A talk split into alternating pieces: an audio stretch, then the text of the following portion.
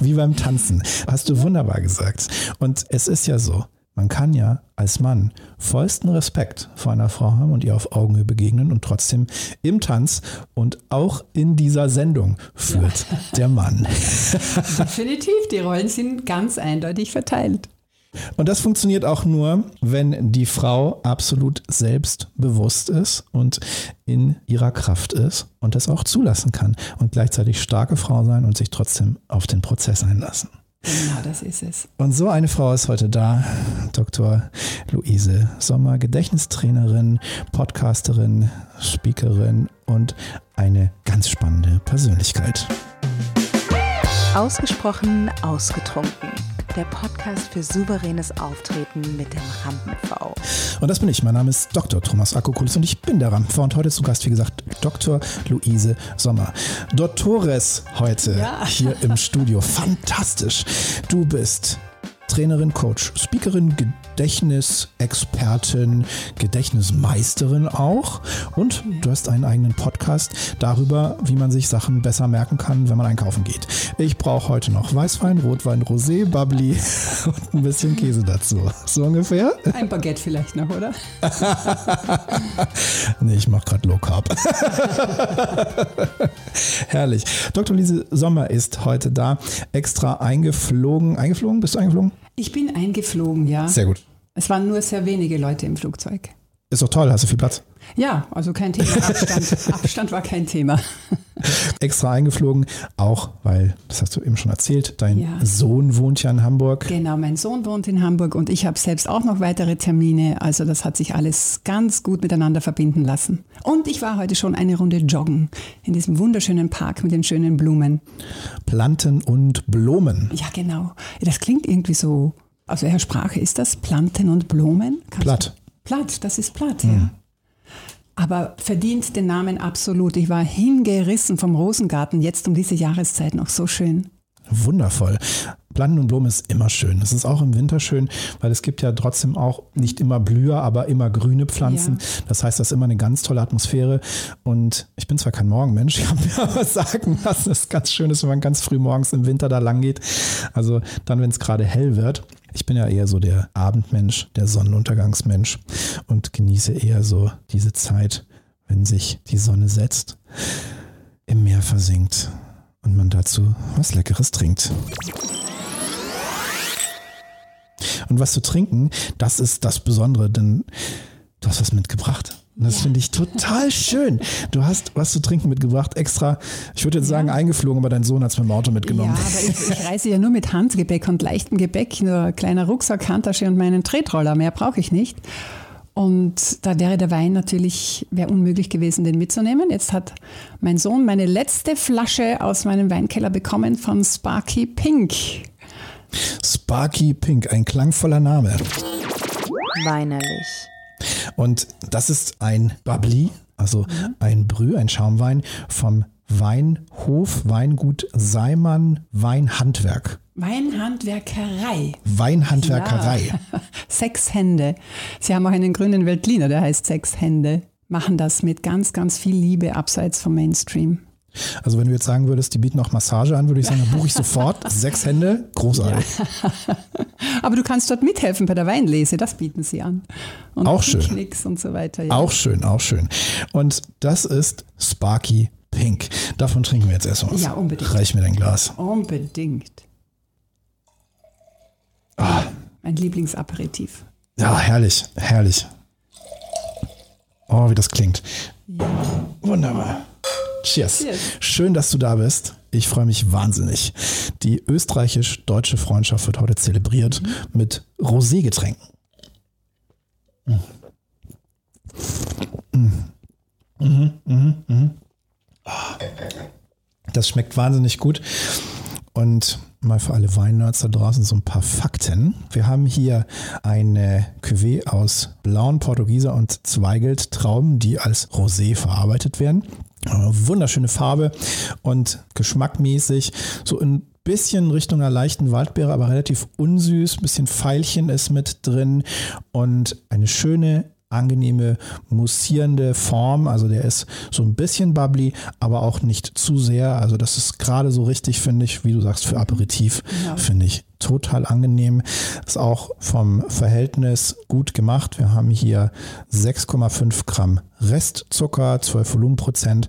Damit können wir in den Abend starten. Mhm. Das geht auf jeden Fall klar. Ich finde das ja schön bei Schaumwein wenn er nicht zu süß ist. Ein wirklich gut gemachter mhm. Prosecco mhm. ist auch was Feines, aber die sind ja dann häufig schon mit Restzucker so bei 10 bis 15 Gramm. Wirklich? Ja, die sind relativ mhm. viel mit Restzucker mhm. ausgestattet. Da ist relativ viel Restzucker drin. Und das ist dann manchmal schon mir persönlich zu süß, je nach Situation. Mhm. Das trinke ich dann tatsächlich gerne auch mal hinterher, nach dem Essen. Da finde ich das ganz schön, wenn er ein bisschen Süße hat und dann zu einem ne, leichten Dessert, also einer mhm. Panna Cotta oder so, kann das durchaus mal trinken mit mehr Restsüße. Aber so vorm Essen nicht zu viel, aber auch nicht zu wenig, weil zu wenig ist dann auch wieder für den Magen nicht so ja. gut. Mhm. Also ich lerne da gerne von dir, da kenne ich mich nicht so gut aus. Das ist ein super super schönes Produkt. Und ich freue mich wahnsinnig, dass du es mitgebracht hast. Für mich auch ein bisschen so in Richtung ja, schon fast natural. Schon fast ja. natural, weil es schon so ein bisschen Anklänge von einem Naturwein hat. Mhm. Also weil es schon so ein bisschen mostig ist von der Anmutung her. Klar, relativ wenig Restsüße und dann so diese Art und Weise, wie er gemacht ist. Das ist schon ein geklärter, das ist auch kein Naturwein, aber das ist schon von der Richtung her ein sehr, sehr spannendes Ding. Und ich freue mich wahnsinnig, dass du es mitgebracht hast. Ja. Also Grüße an die, an, die edle Familie, Spenderin. Ja, Familie Seimann. Nancy ist eben die Frau, die ich dort gut kenne. Die zwei Männer kenne ich noch nicht. Also zwei von den sechs Händen. Nancy, vielen ja. Dank. Geiles Zeug. Du als Gedächtnistrainerin, sag mal, wenn ich mir jetzt merken will, angenommen, ich gehe auf die Prowein, die mhm, mhm. internationale Weinmesse. Und dann probiere ich da ganz, ganz viel. Und angenommen, ich will mir merken, was mir jetzt alles richtig gut geschmeckt hat, mhm. was ich hinterher bestellen möchte. Was für Techniken habe ich da zur Verfügung? Ja, Thomas, also mir fällt sofort als erstes ein Namen. Jeder dieser Weine hat ja einen bestimmten Namen, oder? Na klar. Und ich liebe es ja, mir Namen zu merken. Das ist meine Lieblingsdisziplin überhaupt. Also ich könnte mir vorstellen, du möchtest dir unbedingt merken, den Namen? Sagen du, was ist dir noch wichtig? Das musst du mir zuerst sagen. Was würdest du dir gerne merken von jedem Wein, den du kostest? Ich will mir nur merken, wie sehr es knallt. Naja, das ist auf emotionaler Ebene, oder? da, ja. da, kann ich jetzt nicht so gut einsteigen, weil ich ja diese Beziehung zu Wein nicht habe, die du hast. Also ich, wenn ich dorthin gehe, würde ich mir auf sehr kreative Art und Weise die Namen merken dann selbstverständlich ganz genau äh, die Menge, also, also dass, ich, dass ich auch keinen vergesse, das, die würde ich miteinander verknüpfen in einer kreativen Geschichte. Und vielleicht würde ich sie dann auch an bestimmten Orten ablegen, um sie auch nachher wieder abholen zu können. Das ist eine ganz uralte Technik. Und diese Orte können sein von deinen Zehen herum bis da zu deinem Kopf, der dann hoffentlich nicht wehtut vor lauter Wein. Oder das kann dein Studio hier sein, da wo du jede Ecke genau kennst. Es können auch die fünf Finger deiner Hand sein. Also du müsstest mir hier kon konkretes Material geben, dann könnte ich dir konkrete Tipps geben. Also wir übertragen die Situation mal in ein Setting, das für viele meiner Hörer ja auch spannend ist. Ich habe eine Präsentation mhm. und habe gewisse Fakten, die ich mir merken möchte. Abseits von dem, was ich an Fakten habe, habe ich noch eine Story, um das Ganze zu eröffnen, um das Ganze mhm. zu emotionalisieren. Und dann möchte ich mir natürlich auch merken, vor wem ich spreche. Das heißt, ich bereite mich auch vor, wenn ich es weiß, welche Gäste sitzen in meiner Präsentation, welche Kunden zum Beispiel. Und wie kann ich das alles mir im Kopf so ablegen, dass ich dann da souverän reingehe und da performe. Denn das ist ein Problem, mhm. was viele meiner Kunden haben im Coaching. Die kommen und sagen, ja Mensch, das ist ja alles total toll. Ich kann mir das jetzt inhaltlich vorbereiten, wenn wir jetzt zum Beispiel mit bestimmten Strukturmodellen arbeiten, um das aufzubereiten. Aber in der Situation, wo ich dann so wahnsinnig nervös bin, dann komme ich gar nicht an diese Inhalte ran. Was kann ich denn tun? Ja, das ist eine spannende Frage, Thomas. Und du hast gesagt, diese Situation, diese ganze Situation, wo ich schon so nervös bin, da komme ich gar nicht an die Inhalte ran. Da will ich jetzt einmal anfangen. Das Aller, Allerwichtigste ist, an dem zuerst zu arbeiten, diese Situation, die mich so unendlich nervös macht. Und dann können wir über die Technik erst reden. Die Technik hat keine Chance, wenn diese Basis nicht gegeben ist. Und da kann ich dir etwas gern aus meinem Leben erzählen. Sehr gerne, sehr ja, gerne. Ja, weil, schau, ich stehe jetzt seit, wann hatte ich meinen ersten Auftritt? Das war 2002 in der Guinness Show der Rekorde. Und anschließend nach meinem Guinness-Weltrekord dort riefen Unternehmen an, ja, tatsächlich auch aus Deutschland, Frau Sommer, das möchten wir gerne von Ihnen lernen. Und da habe ich dann zum ersten Mal mein Wissen auch nicht nur auf der Bühne, sondern auch in Seminaren, Workshops weitergegeben. Und ich war schon unglaublich nervös, bevor ich zu dieser Guinness Show der Rekorde kam. Und dort, bevor ich dort auftrat, hatte ich ein Schlüsselerlebnis, das mir dann bei allen anderen weiteren Vorträgen und so weiter, auch Fernsehauftritten geholfen hat. Und das war folgendes. Also, wie ich da zugesagt hatte, wie mich die eingeladen haben zur, zur Show, also da habe ich ja noch nicht gewusst, was auf mich zukommt. Vier Millionen Menschen, die da angeblich zuschauen und, und dann, weißt du, so Gedanken in mir drinnen, okay, Luise, stell dir vor, du musst ja jetzt unter Stress was merken und du hast ein Blackout und stehst da wie ein begossener Pudel und alle, boah, also allein wenn ich das jetzt erzähle, ringt mir noch die Energie hinaus. Und dann habe ich eine Freundin angerufen, ORF-Moderatorin, auch Sängerin, Petra Rudolph, eine ganz liebe Freundin und habe gesagt, Petra, du, ich habe solche Angst. Ich kriege immer tausend Schmetterlinge, wenn ich nur dran denke, was soll ich tun? Hast du einen Tipp für mich? Weil ich habe gewusst, sie hat mir irgendwann mal gesagt, auch als Moderatorin, du hast immer noch ein bisschen so eine kleine Aufregung. Ich denke mal, Thomas, du wirst das kennen, du wirst das auch deinen Klienten auch sagen. Dann hat sie diesen Schlüsselsatz zu mir gesagt, Luise, Lampenfieber, das ist dein guter Freund. Hey, der darf da sein. Der steht neben dir, ob du willst oder nicht. Und der steht neben dir und der bringt dich zur Höchstleistung. Und jetzt sage ich dir was, wenn es dann soweit ist, dann hakst du dich einfach bei ihm unter und dann sagst du so, und jetzt gehen wir zwei. Und weißt du, Thomas, das war für mich quasi etwas, was mir den Hebel oben umgelegt hat, nämlich, hey Luise, du darfst nervös sein. Weil ich hatte vorher schon so, so ein bisschen so, ich hatte einmal so einen, einen Workshop besucht und da hat der Trainer uns gesagt, wir sollen jetzt im Raum herumgehen und zu uns selber so suggerieren, ich bin nicht nervös, ich bin nicht nervös. allein, allein durch dieses Aussprechen und Visualisieren, das einzig Bildgebende in dem Satz ist das Wort nervös. Also das hat überhaupt nichts genutzt, sondern im Gegenteil, akzeptiere deine Nervosität. So, wir sind jetzt zurück bei deiner Frage. Also jetzt geht derjenige will, muss da jetzt vor Vorstand oder keine Ahnung, vor ganz vielen Kunden da jetzt diesen Vortrag halten und ist unglaublich nervös. Schritt Nummer eins. Er darf und soll diesen Freund Lampenfieber mit hinausnehmen. Das ist einmal ganz, ganz wichtig zu erlauben, hey, ich darf nervös sein. Wie cool ist das? Und dann auf dieser Basis natürlich vorher sich gut vorzubereiten. Ohne gute Vorbereitung geht gar nichts, weil sonst legen wir uns selber da ein Ei. Aber sich dann auch zu suggerieren, hey, und ich bin gut vorbereitet. Und zwar, a, ich habe meine PowerPoint-Folien vielleicht, wenn es nur Bilder sind, die werden mir Struktur geben. Oder ich lege mir da einfach nur eine Mindmap hin. Und wenn ich Blackout habe, schaue ich kurz hin. Oder, und jetzt, this is where I come in. Oder ich habe den Ehrgeiz, ich will jetzt dort eine Rede halten, vielleicht ist es ein Jubilar zu ehren oder irgend so etwas auf diese, wo ich keine Zahlen, Fakten brauche. Und ich will die dort stehend, freihändig, ohne irgendwelche Notizen halten. Dann gibt es ganz hervorragende Techniken. Und diese Techniken stammen nicht von mir, Luise Maria Sommer, sondern von den antiken griechischen Rednern. Die haben sich ihre stundenlangen Reden einfach dadurch gemerkt, dass sie die Bilder ihrer Rede, das ist schon mal ganz wichtig, ich brauche natürlich schon massive gute Bilder und jetzt, damit ich mir diese Bilder in der richtigen Reihenfolge merke, haben sie die an bestimmten Orten abgelegt. Und das lateinische Wort für Ort ist der Locus und die Mehrzahl ist Loci oder Loci und daraus ist diese Loci-Methode oder Loci-Methode entstanden. Und das kann ich selbstverständlich ausprobieren. Ich würde sagen, vielleicht einmal bei so einer Geburtstagsstegreif, unter Anführungszeichen Stegreifrede. Das heißt, ich nehme jetzt entweder den Raum, in dem ich mich vorbereite, den ich gut kenne, vielleicht mein Arbeitszimmer zu Hause, mein Wohnzimmer. Ich nehme diesen Raum und nehme den im Kopf mit. Oder ich weiß ganz genau, das wird in dem und dem Festsaal sein, den kenne ich auch total gut. Ich weiß, ich fange da jetzt rechts von der Bühne an und mache eine Runde im Saal und ich will diesem Jubilar jetzt unbedingt sieben Wünsche mit auf den Weg geben.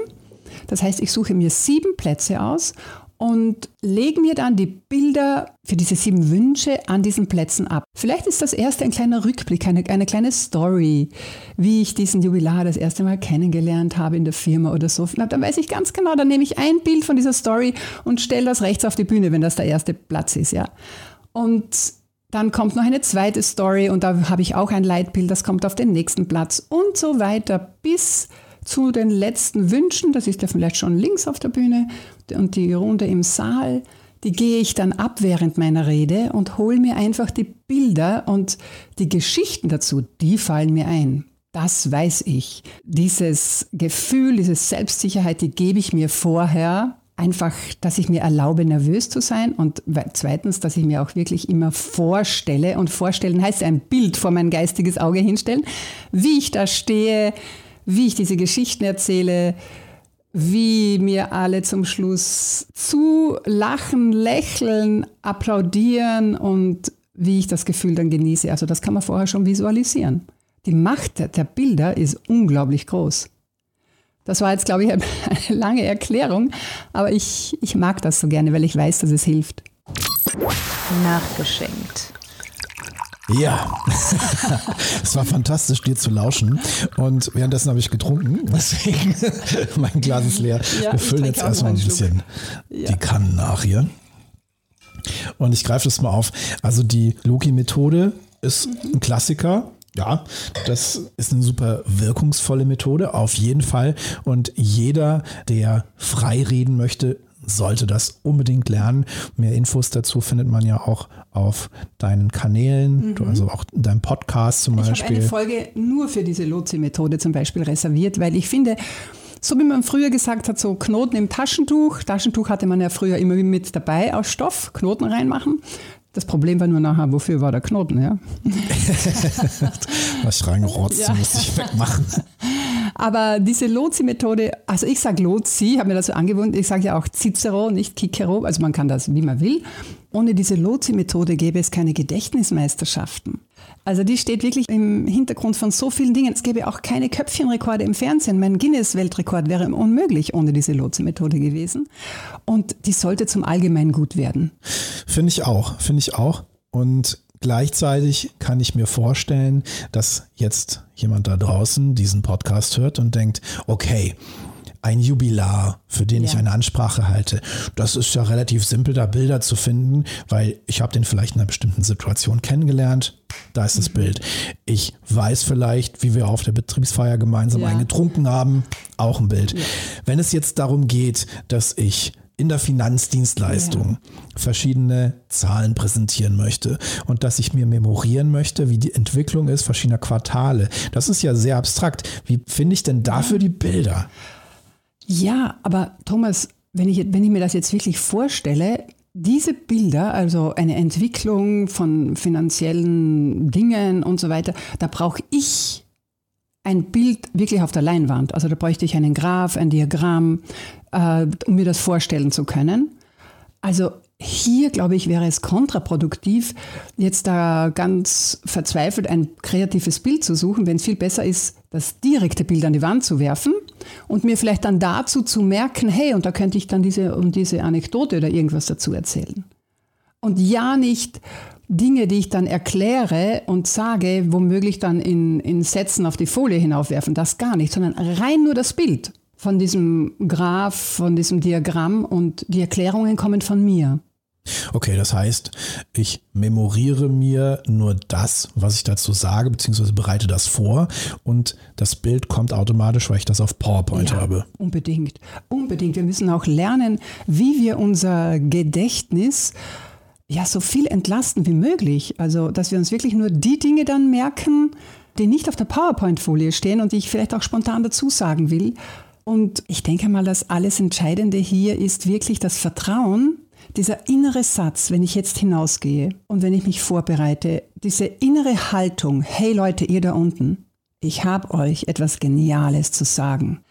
Wenn ich mit dieser inneren Haltung hinausgehe und vielleicht mir das sage sogar und dann, and now you listen. Und wenn ich noch den Mut vorher habe, vielleicht auch noch da ganz ruhig zu stehen und während ich mir das denke und dann so mir Augenpaare suche und diese Stille aushalte und dann mit meinem ersten Satz loslege, ich denke, dann haben wir, dann habe ich gewonnen. Das ist ja etwas, das hast du vorhin kurz zwischen rein gesagt. Das, was du vermittelst, funktioniert dann, wenn ich mein Lampenfieber im Griff habe. Mhm. Ob ich jetzt für mich das Bild finde, das ist mein Freund, ja. mein Buddy, der mit auf der Bühne ist, der mich unterstützt oder bei mir ist das etwas pragmatischer, eher so biochemisch. Ich sage immer, ne, Lampenfieber ist ein Hormoncocktail, der ausgeschüttet okay. wird und du bestimmst durch bestimmte Techniken, wie stark dieser Cocktail ist, kannst das ein Stück weit regulieren. Du kannst deinen Körper nicht komplett umprogrammieren, mhm. aber du kannst ihn überlisten. Das sind ja jetzt alles nur Metaphern. Ja. Im Endeffekt, das, was du machst, ist also die Anknüpfung an eins meiner Hauptthemen, nämlich Lampenfieber überwinden. Ja. So, aber in dem Moment, wo das funktioniert, dann ist ja der entscheidende Punkt, dass ich sage, gut, ich bin jetzt soweit, ich sage mal, souverän mhm. und handlungsfähig, mhm. darum geht es ja, dass ich das überhaupt alles abrufen kann. Und dann ist ein Stück weit ja auch, naja, es hat dann schon auch noch mit Kreativität in der Situation mhm. zu tun. Es hat auch mit Reaktionsfähigkeit ja. zu tun, weil natürlich kann ich mir etwas vorbereiten, aber ich weiß ja auch nicht, was passiert. Wie gehe ich denn damit um? Also wie binde ich das denn in diese Vorbereitung ein? Das Allerwichtigste ist, dass ich komplett firm in meinem Thema bin. Also, dass ich wirklich weiß, das, was ich den Menschen hier präsentiere, ist vielleicht die Oberfläche von meinem Wissen und das muss ich ihnen so, so gut, so bildlich, so verständlich wie möglich präsentieren. Aber es gibt da unterhalb noch eine tiefere Ebene und auf die kann ich natürlich dann immer noch zugreifen. Also ich muss wirklich Expertin oder Experte auf meinem Thema sein. Das gibt mir dann natürlich auch das nötige Selbstbewusstsein. Also ich kann jetzt nur von meiner Erfahrung sprechen. Ich mag es unheimlich gern, wenn ich zum Beispiel dazwischen dann auch gefragt werde und ich das dann direkt einbauen kann in meinen Vortrag. Es kommt so oft vor, dass ich dann zu dem Fragesteller oder Fragestellerin sage, ja, wir haben jetzt drei Wochen geübt, dramaturgisch, dass Sie genau in dem Moment jetzt diese Frage stellen, weil das passt sowas von gut. Das kommt wirklich so oft vor. Also ich denke dann, wenn ich weiß, ich bin Experte in meinem Gebiet, ich kann alles, was kommt, schon im Großen und Ganzen beantworten. Und, und das glaube ich, das ist auch entscheidend. Ich stehe aber nicht an zu sagen, wenn eine Frage kommt, da lehne ich mich jetzt zu weit hinaus, wenn ich Ihnen jetzt eine Antwort gebe, das ist jetzt doch nicht mein Spezialgebiet, da müssen Sie jetzt den oder den oder den fragen. Oder ich gebe einfach zu, dass ich etwas nicht weiß. Ja.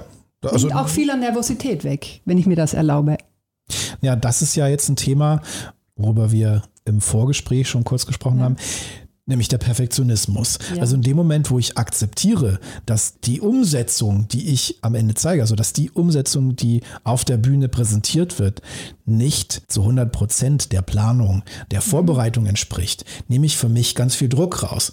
Denn das, was ich vorbereite, wird niemals zu 100 Prozent genau. so laufen. Ja. Da ist immer Situation und genau das, was du gerade gesagt hast, so eine Frage, die reinkommt, kann ja das Ganze total auflockern, ja. wenn ich sie akzeptiere, wenn ich das annehme. Also das hat ja auch mit Akzeptanz zu tun. Das wiederum setzt mhm. aber das Selbstbewusstsein in der Situation voraus, dass ich mir selber bewusst bin, dass ich nicht perfekt sein muss und eben auch die Akzeptanz, dass Dinge manchmal anders laufen, als ich sie plane und es nur darum geht, wie ich damit umgehe. Genau. Und da kannst du deinen Klienten sicher ganz, ganz tolle Basis mitgeben, eine Stärkung mitgeben, dass sie mit diesen Situationen dann souverän umgehen. Und ich denke, es hilft auch der Gedanke, dass ich mich in den Fragesteller, in die Fragestellerin hineinversetze. Das versuche ich auch immer zu machen. Und dann spüre ich, ja, das ist jetzt ein echtes Bedürfnis, da ist jetzt noch eine Informationslücke da und ich, es ist mir eine Freude, die zu schließen. Manchmal ist es aber auch so, ich habe das bei einer Radiosendung gelernt, gelernt, wo ich live zu Gast war und wo die Menschen anrufen und Fragen stellen. Und da hat mir die Moderatorin gesagt, sehr viele Menschen rufen aber auch einfach nur deswegen an, um sich selbst sprechen zu hören. Ja, das stimmt. das heißt, wenn jetzt, es kann auch manchmal sein, dass jetzt da ein Mensch aufsteht, um auch ein bisschen von seinem eigenen Wissen preiszugeben und dann halt das noch in einer Frage zu verpacken. Aber auch dann ist es ganz wichtig, wertschätzen. Immer wertschätzen. Also in meiner Zeit als Pädagogin, wenn Schüler mich gefragt haben, ich habe da eine Regel in mir drinnen gehabt. Ich habe immer jeden Schüler wertgeschätzt für eine Frage, die er gestellt hat. Und sei sie noch so unter Anführungszeichen für die anderen blöd gewesen, weil es gehört trotzdem auch Mut dazu, eine Frage zu stellen. Ja, und gleichzeitig unterscheide ich in meinen Coachings und in meinen Seminaren mal zwischen Nachfrage, also mhm. basierend auf Sales, Einwand, eine Nachfrage, die das Ziel hat, Informationen zu generieren für mich oder die Gruppe und Angriff, wo mhm. es darum geht, dass ich das Gegenüber diskreditiere, um mich selber zu erhöhen und in den Mittelpunkt ja. zu stellen. Mhm. Und da, ich denke, da gibt es auch ganz einfache Techniken im Sinne von äh, ja nicht auf diesen Angriff jetzt da eingehen, sondern vielleicht nochmal kurz entschärfen. Das hilft auch als Atempause.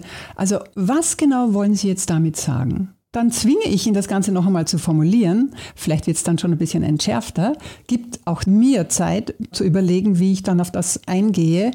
Wichtig ist ja niemals mit einem Gegenangriff zu antworten, sondern das wirklich auffangen. Interessant, dass du das sagst. Ja? Denn ich bringe meinen Klienten im Coaching genau das Gegenteil bei. Wirklich? Jetzt dann sag mal. Sag, ich lerne gerne dazu. Ich höre mir das gerne an. ja, tatsächlich sage ich, ich arbeite ja immer nach dem Prinzip des maximalen Rapports. Mhm. Rapport als dieses vertrauensvolle Verhältnis, das man mit dem Gegenüber hat. Weil wenn ich in einer Kommunikationssituation, und ein Vortrag ist auch eine mhm. Kommunikationssituation, Rapport habe, dann ist es viel leichter, Informationen zu vermitteln und beim Gegenüber eine Veränderung zu bewirken. Das heißt, jede Technik, die ich beibringe, hat immer das Metaziel, Rapport zu verstärken oder zu erhalten. Mhm. In dem Moment, in dem ein Gegenüber einen Verbalangriff gegen mich startet, zum Beispiel um sich selbst zu erhöhen aus, nehmen wir mal Extremfall, narzisstischer Motivation. Mhm. In dem Moment bricht das gegenüber den Rapport und dann brauche ich nichts erhalten, was in dem Moment gar nicht da ist. Und dann geht es darum, dass ich meine Führungsposition vor der Gruppe erhalte, auch im Interesse der Gruppe, denn in dem Moment, wo sich eine ganze Gruppe mir anvertraut, wenn ich diese Führung, wie beim Tanz, wenn ich diese Führung nicht souverän halte, dann ist die ganze Gruppe plötzlich ratlos. Das mhm. heißt, das Wohl des Einzelnen und der Erhalt eines vermeintlichen Rapports, der in dieser mhm. Situation mit dieser Einzelperson gar nicht mehr da ist, ist weniger wert als der Rapport mit der Gruppe. Und mhm. dann empfehle ich immer, dann auch klarzustellen, wer der Papa im Raum ist. Ja. Also da bin ich ganz bei dir, Thomas, dass es ganz wichtig ist, die Führung zu behalten und deinen Rapport zur Gruppe nicht zu verlieren, für die du verantwortlich bist. Ich denke nur, es gibt verschiedene Möglichkeiten, deine Leadership in dieser Situation zu beweisen.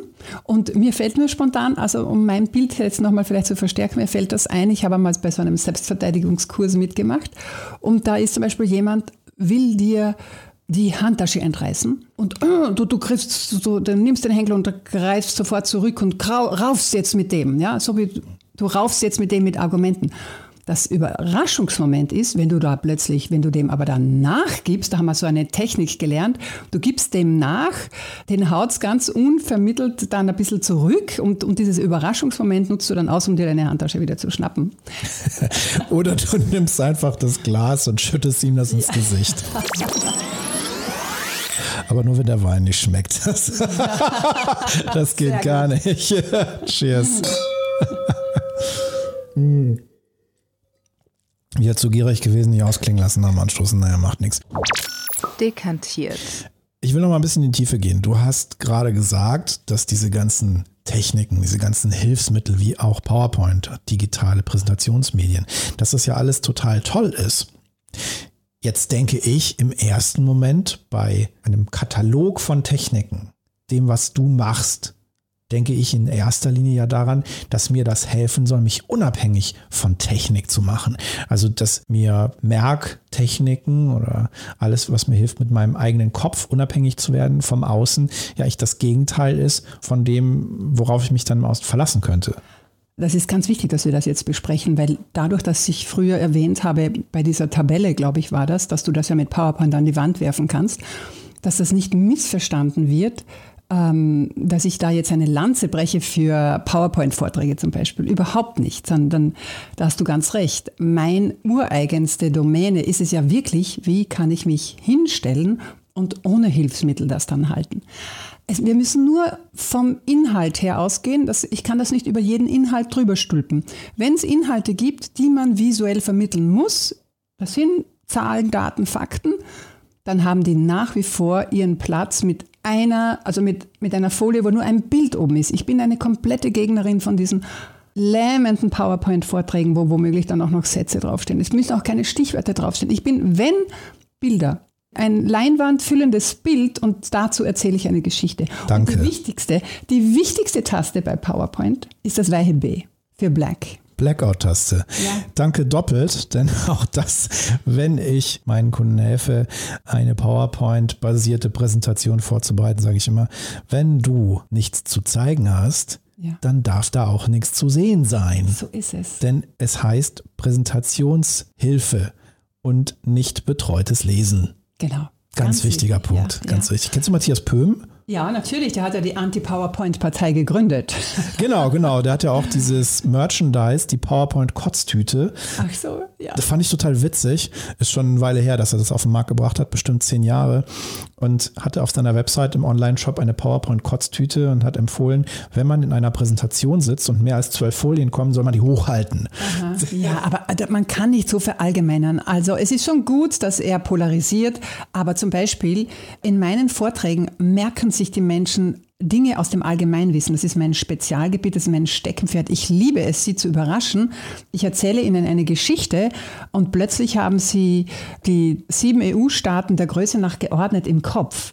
Und selbstverständlich ist es dann legitim, diese Staaten auf der Landkarte an die Wand zu werfen oder vielleicht auch in einer Tabelle. Und es ist dann immer so herrlich, wenn jemand zu spät kommt, dann sage ich immer, "Hey, ich danke Ihnen, dass Sie jetzt zu spät kommen, weil jetzt, hören Sie mal zu, jetzt kommen die sieben größten EU-Staaten der Größe nach geordnet. Was ist der erste? Und die ganze Gruppe schreit im Chor Frankreich und dann klicke ich und es kommt in der Tabelle Frankreich. Das hat natürlich die Berechtigung in so einem Fall. Wäre jetzt ja das Kind mit dem Bade ausschütten, wenn ich sage, ich darf nie mehr PowerPoint verwenden. Es kommt wie überall im Leben auf die Dosis drauf an und wie ich es verwende. Ja, die Dose ist auf jeden Fall ganz gut heute. Komm, wir machen das Fläschchen hier mal leer. Das Ja, jetzt, ich darf nicht so viel trinken. Ich muss ja, Ja. noch gescheit reden heute, oder? Ach, du redest doch toll, das ist doch wunderbar. So, hier, Gastgeber, nimm noch mal einen vollen Schluck aus dem leckeren Sparky Pink. Fantastisch.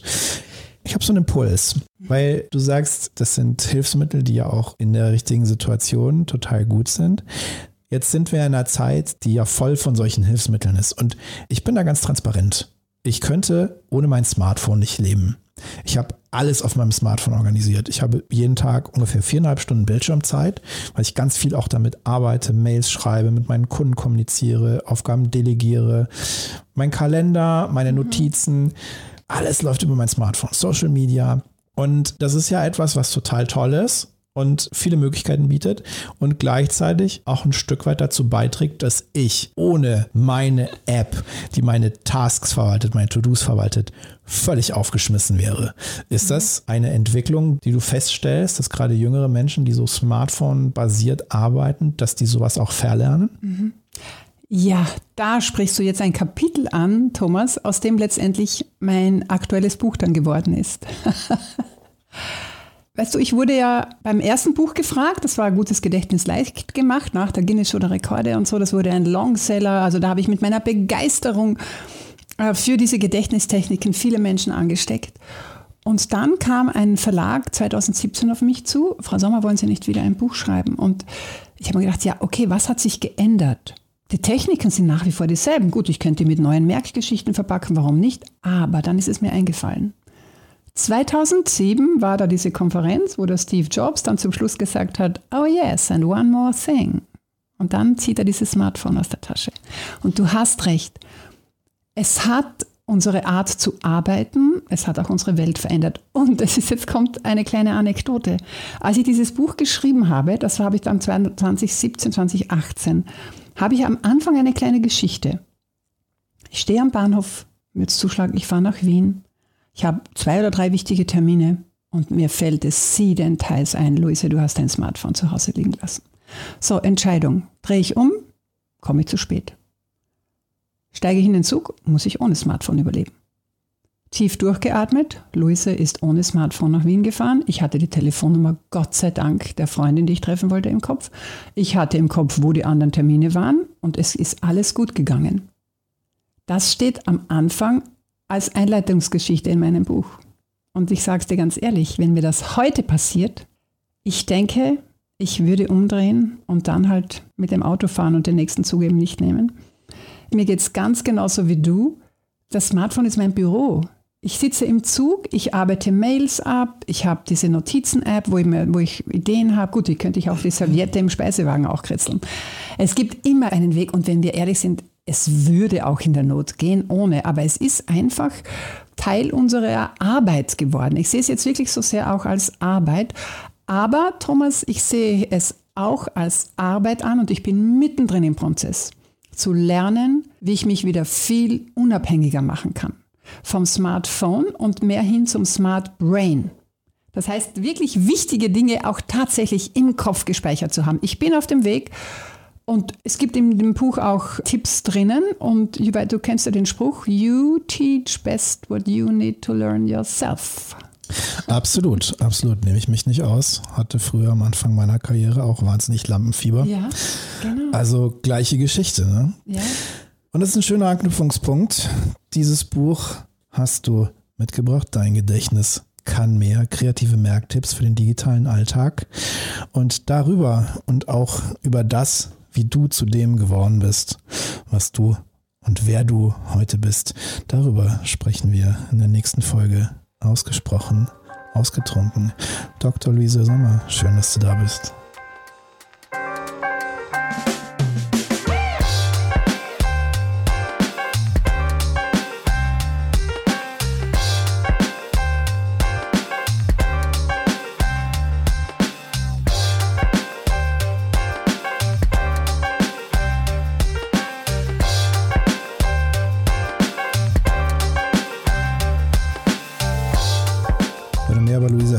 Möchtest und das, was sie macht, wie ihr Buch zu bekommen ist und ihren Podcast hören möchtest, dann schau jetzt in die Show Notes. Da findest du Links zu ihrer Website und ihrem Social Media. Und wenn du mehr über das erfahren möchtest, was ich mache und sagst, ich brauche jetzt Hilfe, damit ich überhaupt diese Technik abrufen kann, schau jetzt in die Show Notes. Da findest du Links zu meinem Website-Kram und Social Media.